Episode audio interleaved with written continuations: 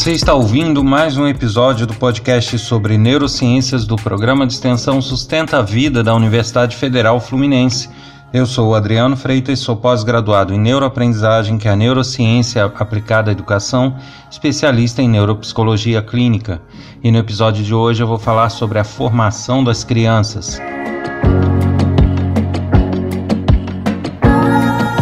Olá, e como é de costume, sempre lembrando aqui do meu livro que está disponível na Amazon, na versão papel e na versão eletrônica. Aqueles que tiverem interesse, só buscar lá por, pelo meu nome que vai encontrar o livro. Ele é bastante interessante, tem bastante dicas, informações sobre o desenvolvimento humano, desenvolvimento do nosso cérebro, sobre as memórias, a aprendizagem e sobre vários assuntos bastante interessantes apesar de ter educação no nome, não é só para as pessoas de educação, envolve temas de educação, apenas isso. E também deixar aqui o endereço para que eh, as pessoas consigam entrar em contato, enviar críticas, sugestões, eh, dicas, troca de informação e tudo que elas desejarem. Eh, o endereço de e-mail é podcast@sustenta-vida.com. E eu tenho recebido várias mensagens pedindo para falar um pouco sobre a educação, sobre a, a criação das crianças, mas é um, é um assunto amplo, né? Claro que tem, tem muitas mazelas, e eu pensei até nisso na hora de dar o título a esse episódio. Porque se eu colocasse educação às crianças, muitas vezes as pessoas têm é, a noção de que seria aquela educação, ensinar coisas, somente isso, né? Ensinar no sentido acadêmico. Se eu coloco criação, fica aquela coisa até meio bichinho, né? Tô criando. É, e na verdade não é isso, né? A gente tem que é, se preocupar com a formação como um todo. E essa formação ela envolve tanto aprendizados que são teóricos quanto aprendizados de vida, né? Aprendizados do dia a dia e até a lidar com as emoções, com os impulsos, né? Com instintos humanos. Isso tudo é, eu achei que seria mais abrangente pelo termo, pelo termo formação, né? porque é uma formação completa e uma formação que engloba diversos aspectos do ser humano. Muitas dessas informações já foram passadas em outros episódios, já foram pulverizadas em outros episódios, mas eu resolvi mesmo assim gravar esse episódio devido, primeiro, ao número de pedidos que teve sobre esse assunto e, segundo, que fica uma coisa mais concentrada no episódio, não pulverizada. Aqueles que desejarem pode rever, né? Somente esse episódio já vai estar tá lá tudo concentrado. Então, é, eu resolvi então tratar nesse episódio da formação das crianças sob diversos aspectos. Eu vou reunir aqui alguns pontos, algumas informações que são fundamentais para essa formação, para esse crescimento, para o desenvolvimento saudável das crianças.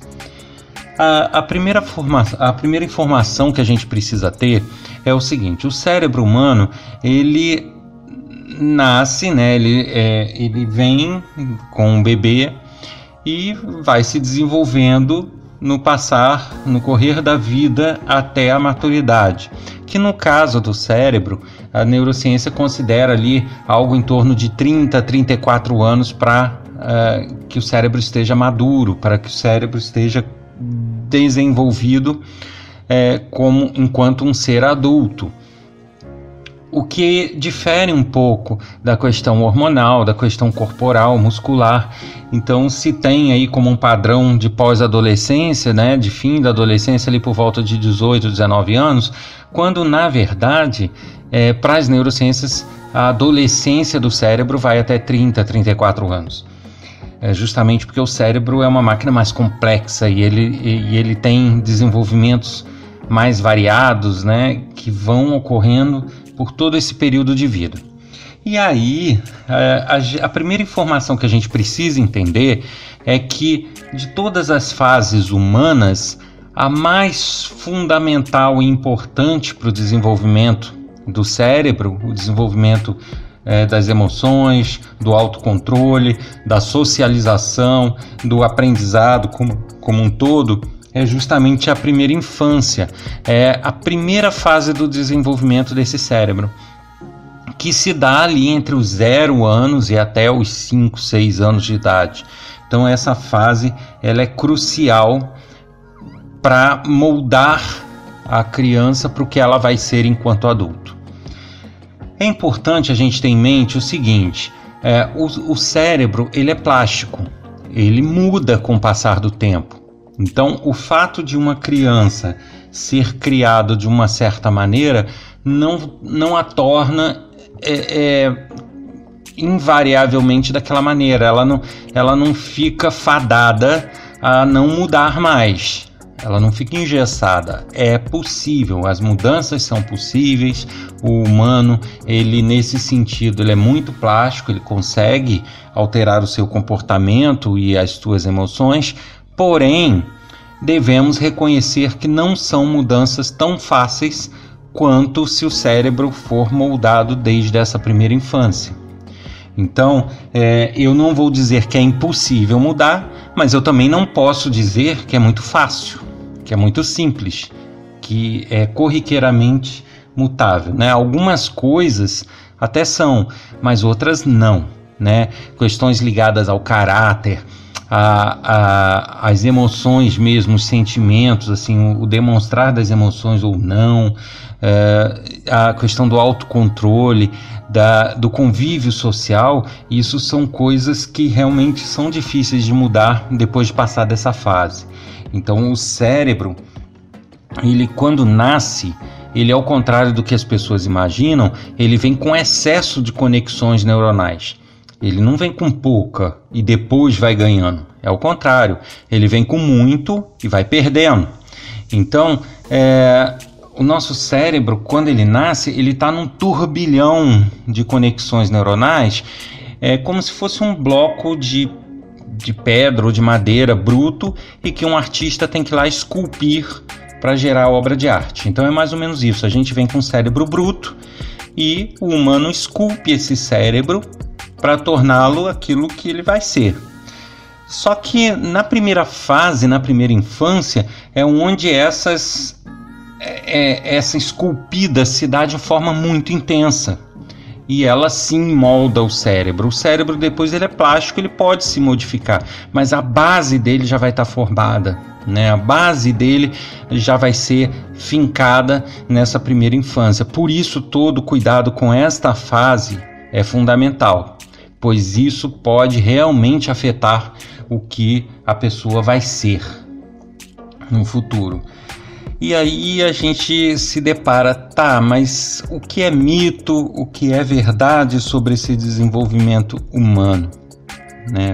De que maneira isso é, a gente tem que lidar com isso? De que maneira a gente é, torna essa formação bacana?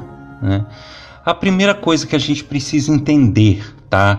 É, até é, do, durante essa fase, as áreas do cérebro que fazem o processamento fino, análise de consequência, raciocínio, essas áreas estão totalmente imaturas. Elas não são desenvolvidas a ponto de compreender muito o que se fala, ela precisa ver coisas palpáveis, ela precisa ter feedbacks muito fortes para que ela responda. Então, é, essa de ficar conversando, explicando, eu lamento decepcionar, mas realmente não é o que vai é, é, ser o, o, o forte, né? não é o que vai responder de forma eficaz nessa parte, nessa, nesse período do desenvolvimento. O que funciona muito é o que funciona com qualquer mamífero. É, eu falo isso, as pessoas até criticam, mas infelizmente é o que eu tenho, é, tem que se falar a verdade, né? Uma criança com 3, 4 anos, ela se equivale a qualquer outro mamífero em termos de resposta é, de raciocínio, porque ela não tem a, parte do córtex é, fino, neocórtex, desenvolvido o suficiente é, para ter o raciocínio que um adulto tem. Então, essa história de que uma criança fez algo errado ou fez uma pirraça, você ajoelhar e ficar conversando com ela, batendo um papo na maior calmaria, isso não vai ter retorno eficaz no desenvolvimento. Você pode ter uma resposta momentânea mas não significa que ela vá responder aquilo do ponto de vista de formação. É, o que funciona então? o que funciona com qualquer mamífero. Né? Apesar do neocórtex, que é a área do raciocínio fino, não estar desenvolvida, existe uma área que já está se desenvolvendo com muita rapidez, que é a parte do sistema de recompensa, que eu já falei em outro episódio, né? A geração, processamento de dopamina, a satisfação de ter conseguido cumprir algo ou não ter conseguido, ou seja, ter um, um feedback positivo ou negativo, né? ter um prêmio ou um castigo, isso funciona. É, da mesma forma que ao adestrar um animalzinho, um cãozinho, ou, o animal que for, você pode premiá-lo com um petisco quando ele faz algo legal e ele vai tender a reforçar aquele comportamento porque ele foi premiado. Da mesma forma, se você o ignorar e não der bola para ele quando ele fizer algo errado, ele vai tender a abandonar aqueles hábitos. Isso é uma forma de adestramento de cães e isso também funciona com as crianças. É por aí. Né? Então, não estou querendo dizer que o termo correto seja adestrar a criança, não é isso, mas a ideia é basicamente a mesma. O que funciona muito bem numa primeira infância é o prêmio e o castigo. Tá? Funciona mais do que qualquer conversa, é mais eficaz. Porém, é que eu fique que fique claro que quando eu falo de castigo, eu não falo de um espancamento, eu não falo de uma tortura, eu não falo de manter preso de jeito nenhum. O que eu falo é que o cérebro ele tem como castigo aquilo que ele não deseja, o que ele não quer. Isso é um castigo para ele, não importa se violento ou não, e no nosso caso aqui a gente não está falando de violência. Da mesma forma, um prêmio é algo que ele queira. Então, partindo dessa ideia, a gente tem que pensar o seguinte: no caso de uma pirraça, por exemplo, a pirraça, é, existem N teorias a respeito, mas é fato que a pirraça é um dispositivo que o cérebro se utiliza para ter atenção. O que ele quer com essa atenção? Aí sim vem as teorias da psicologia, né, dizendo que ele quer mostrar que ele é dominante ou não quer, ou quer é, se parametrizar. Tem várias teorias sobre isso, mas lá no fundo a realidade é essa: o cérebro quer atenção. Então, quando se gera pirraça, qualquer atenção, por menor que seja que você dê, é considerado um prêmio.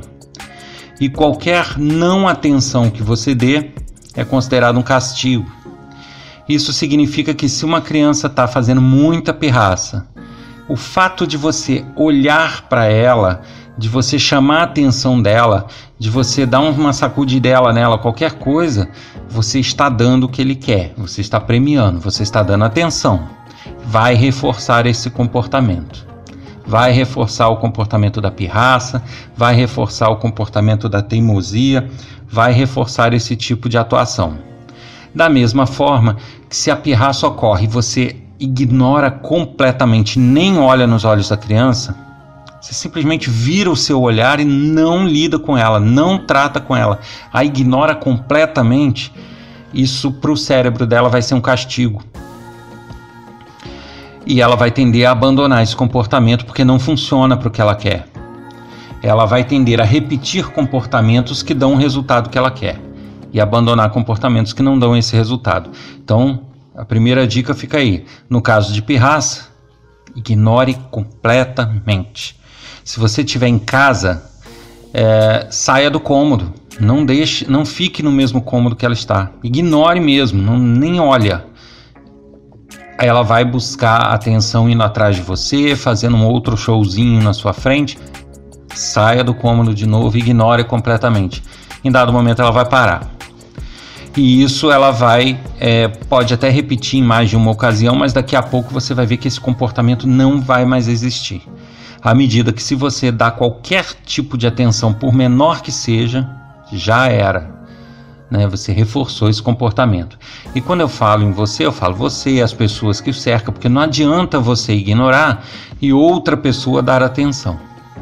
Né? Então, é, ou se ignora completamente todas as pessoas, ou não se ignora. Certo?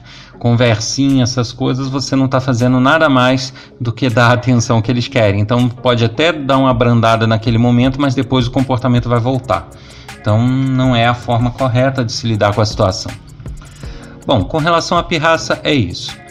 Com relação ao comportamento social, é fundamental para as crianças entenderem que elas não são o centro do universo e que em alguns momentos elas vão ter que buscar o que elas querem, não ter aquilo na mão.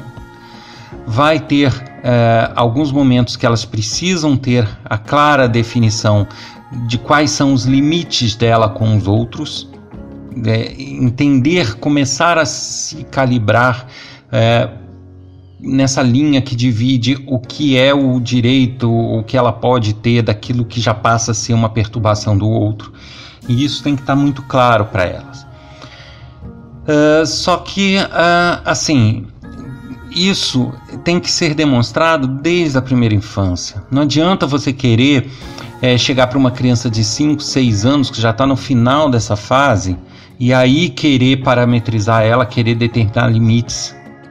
Ela já veio lá de trás se calibrando para outro, para algo sem limite. Então não, não vai funcionar. A criança ela tem que ser criada já com seus limites. Então eu, eu costumo ver que é, às vezes algum pai ou alguma mãe que toma tapa na cara da criança que tem um ano, que tem meio ano, sei lá, toma um, leva uma mãozona na cara e ah, tá, não sei o que, fala com ela, mas não, não quer brigar, não quer fazer isso, não quer fazer aquilo porque vai traumatizar, e aí aquilo passa. Daqui a pouco é outro tapa, daqui a pouco, pouco é outro tapa. Quando ficar grande, vai espancar, porque não vai ter limite. Né? Ela precisa entender que isso não é possível, não deve ser feito. Né? A criança, quando está no desenvolvimento, ela vai tentar de tudo o que ela encontrar resistência ou limite, ela não reforça esse comportamento e abandona. O que ela não encontrar limite, ela reforça como sendo um comportamento ok. E isso vai crescendo. Então, é, muitas crianças que não têm limite, que, que agem de forma muito impulsiva, o, eu percebo que não é uma questão de mau caratismo, é uma questão de má formação, né, de, da falta de limites. E isso realmente vai fazer diferença. Não é que ela faça porque ela quer, ela faz porque ela foi calibrada dessa forma. Ela foi calibrada com a sensação de que aquilo ali não é grave. E isso é um problema muito sério. Existem sim crianças mau caráteres. Então, é, não vou ser aqui politicamente correto de falar que tudo quanto é criança é boazinha. Não, existem crianças mau caráter. Existe crianças com falta de empatia, existem crianças psicopatas, existem crianças de todos os tipos. Eu não estou tirando delas da reta, não. Existem crianças que naturalmente são mau caráter. Agora, não, não são todas. Né? Uma boa parte delas que adquirem comportamentos inadequados vem a partir da formação nessa faixa etária. E isso, é, esses limites têm que ser impostos. Agora, de que maneira definir esses limites? Da mesma forma que a pirraça. Primeiro, ignorar é algo que o cérebro não gosta, né? O cérebro de ninguém gosta de ser ignorado. Você pode analisar, fazer uma análise aí de você enquanto adulto, quando você está no trabalho, na família, falando alguma coisa e as pessoas te ignoram solenemente e viram até o rosto, você fica com ódio daquilo, aquilo te dá raiva. Ninguém gosta, o nosso cérebro não gosta de ser ignorado. Isso é uma punição. Então, se um comportamento inadequado é feito e você passa um tempo ignorando totalmente, gelo total, nem olhar, isso vai ser uma punição. Vai ser uma forma de balizar que aquele comportamento ali não é bom. Outra coisa que o nosso cérebro avalia: o, o cérebro humano, desde a primeira infância, desde o bebê, ele tem áreas que são que se desenvolvem especialistas em analisar as feições, o rosto, as expressões do rosto. Então, é uma expressão de sorriso, de estar tá calmo, de estar tá tranquilo, é uma expressão de que está tudo bem. É um feedback que está, ó, beleza, está tudo certo.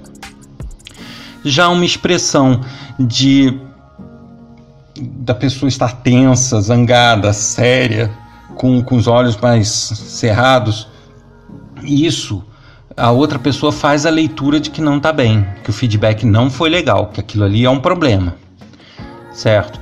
Então, é esse conjunto. Ah, eu não posso fazer cara feia para o meu filho que eu vou traumatizar. Ah, eu não posso chamar atenção que vai traumatizar. Ah, eu não posso ignorar que ele vai se sentir abandonado. Balela, tá? Então, tenham em mente o seguinte: a, o, o, traumatizar uma criança não é isso. Né? Traumatizar uma criança não é impor limites. Traumatizar uma criança não é demonstrar os parâmetros de trabalho, os parâmetros sociais, de convívio, que ela deve ter.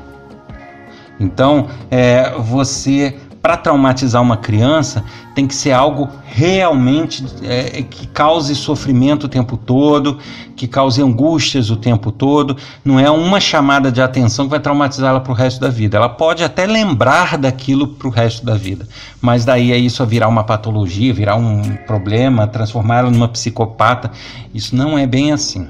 Então, muitas pessoas, sobre o pretexto de não traumatizar a criança, criam crianças mimadas, sem limites, crianças que fazem o que querem e que depois de adultos vão ser egocêntricos, sem pensamento social, egoístas. Então, não é por aí. Né? O limite é fundamental. Então, esse limite vai se dar pela, pelas punições, principalmente, de não se ter o que quer, né? ou de não de ignorá-los, né? coisas nesse sentido.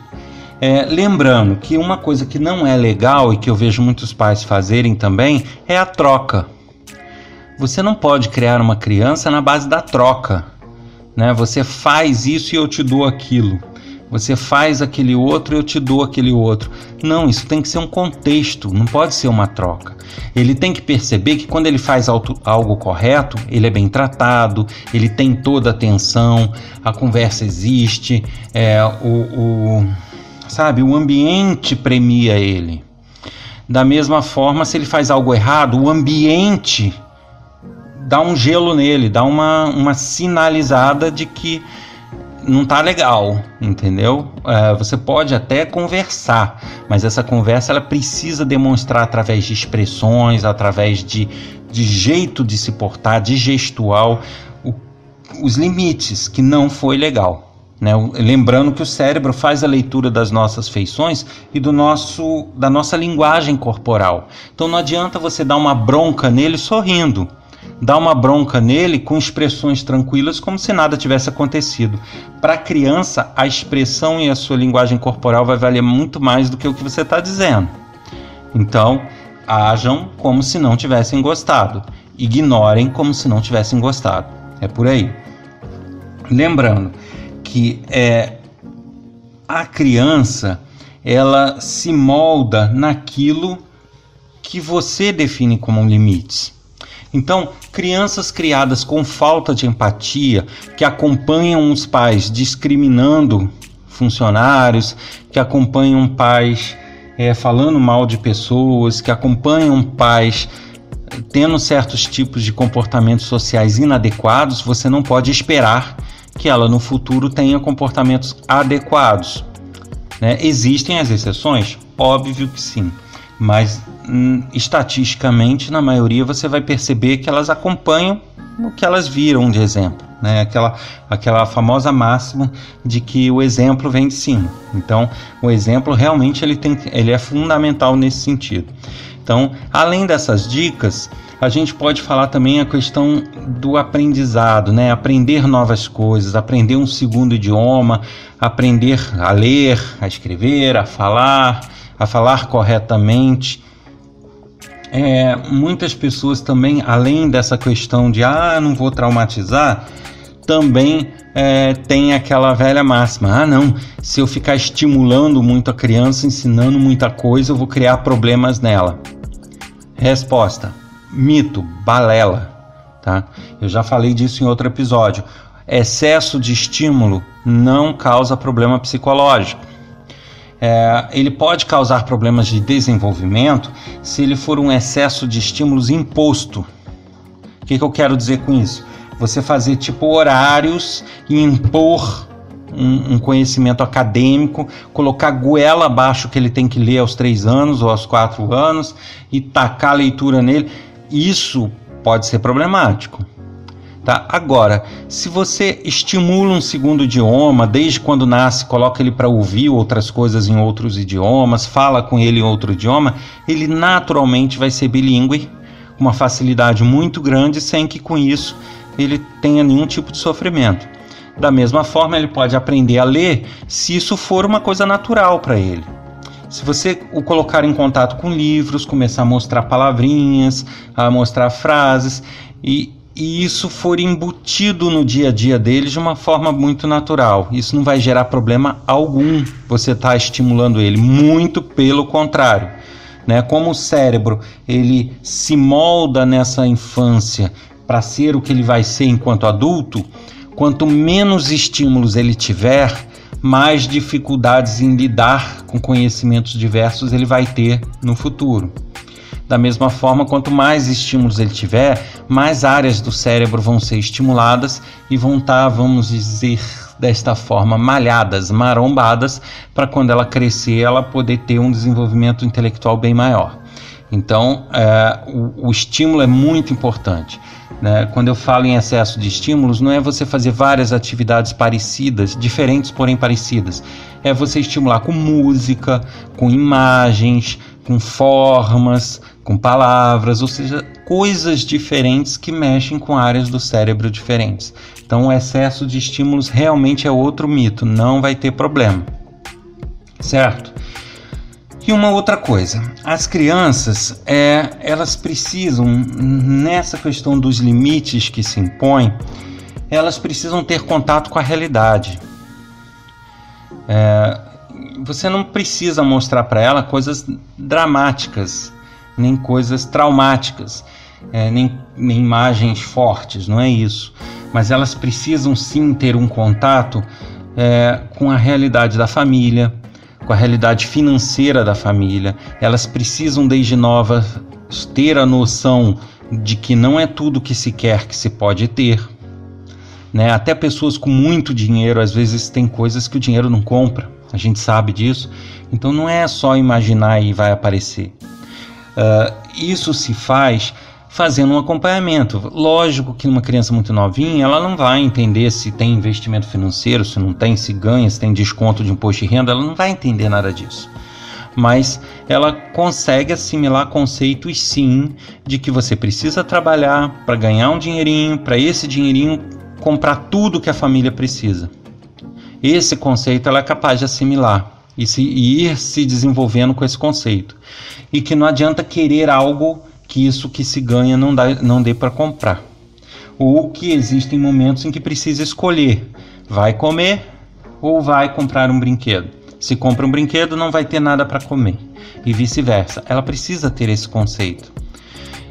Para que aí ela cresça sabendo do mecanismo que envolve isso tudo e não vire uma criança mimada. Né? Se tudo que ela quer aparece num passe de mágica, nem que se o pai se individe, faça isso, faça aquilo e faz tudo que ela quer, ela será uma criança mimada.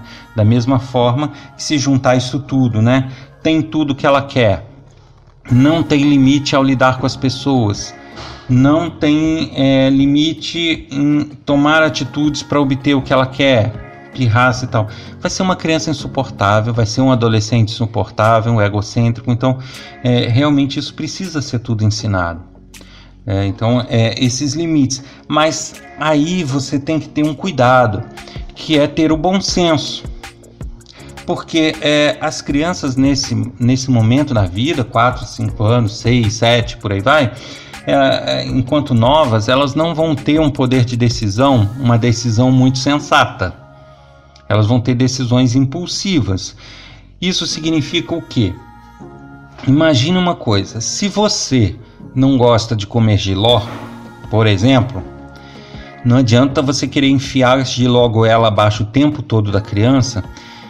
Você pode até em alguns momentos né, é, é colocar na alimentação dela as coisas que são importantes e que são fundamentais. Isso tem que ser feito, né, uma alimentação natural que seja ou alimentação saudável.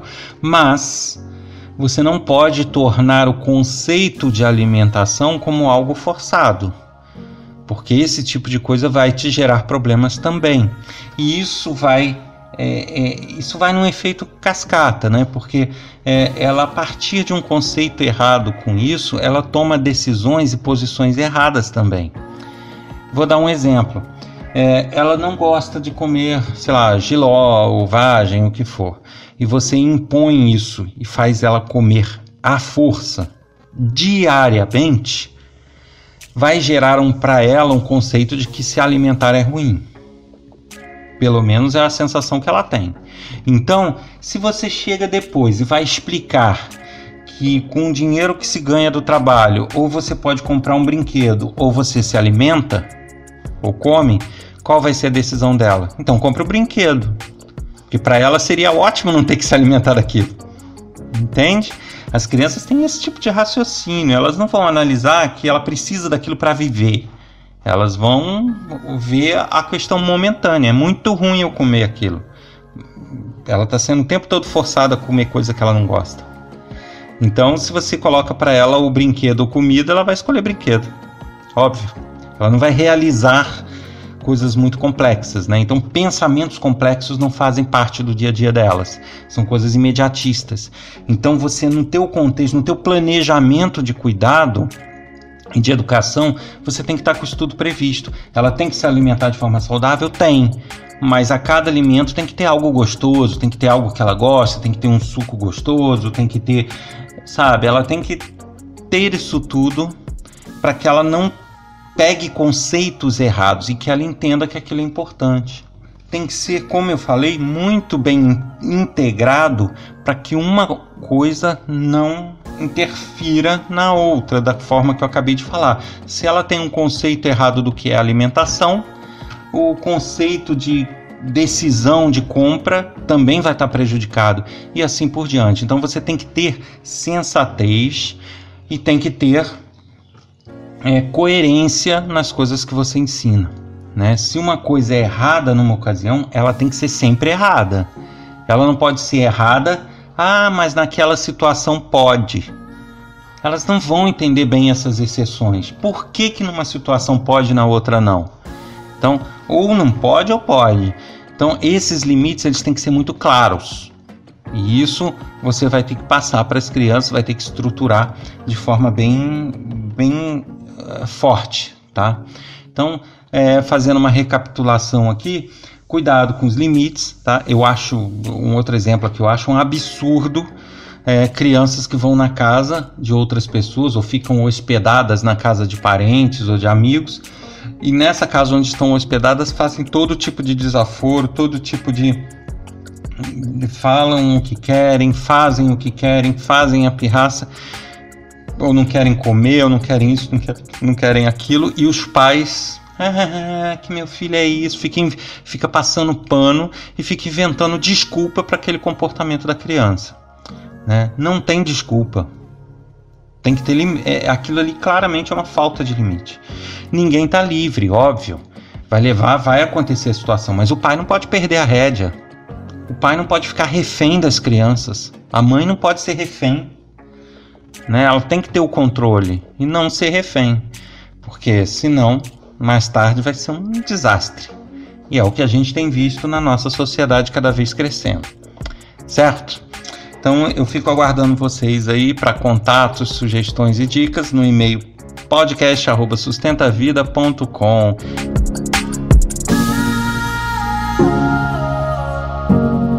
Você ouviu mais um episódio do podcast sobre neurociências do programa de extensão Sustenta a Vida da Universidade Federal Fluminense. Meu nome é Adriano Freitas, sou pós-graduado em neuroaprendizagem, que é neurociência aplicada à educação, especialista em neuropsicologia clínica. A gente se encontra no próximo episódio. Até lá!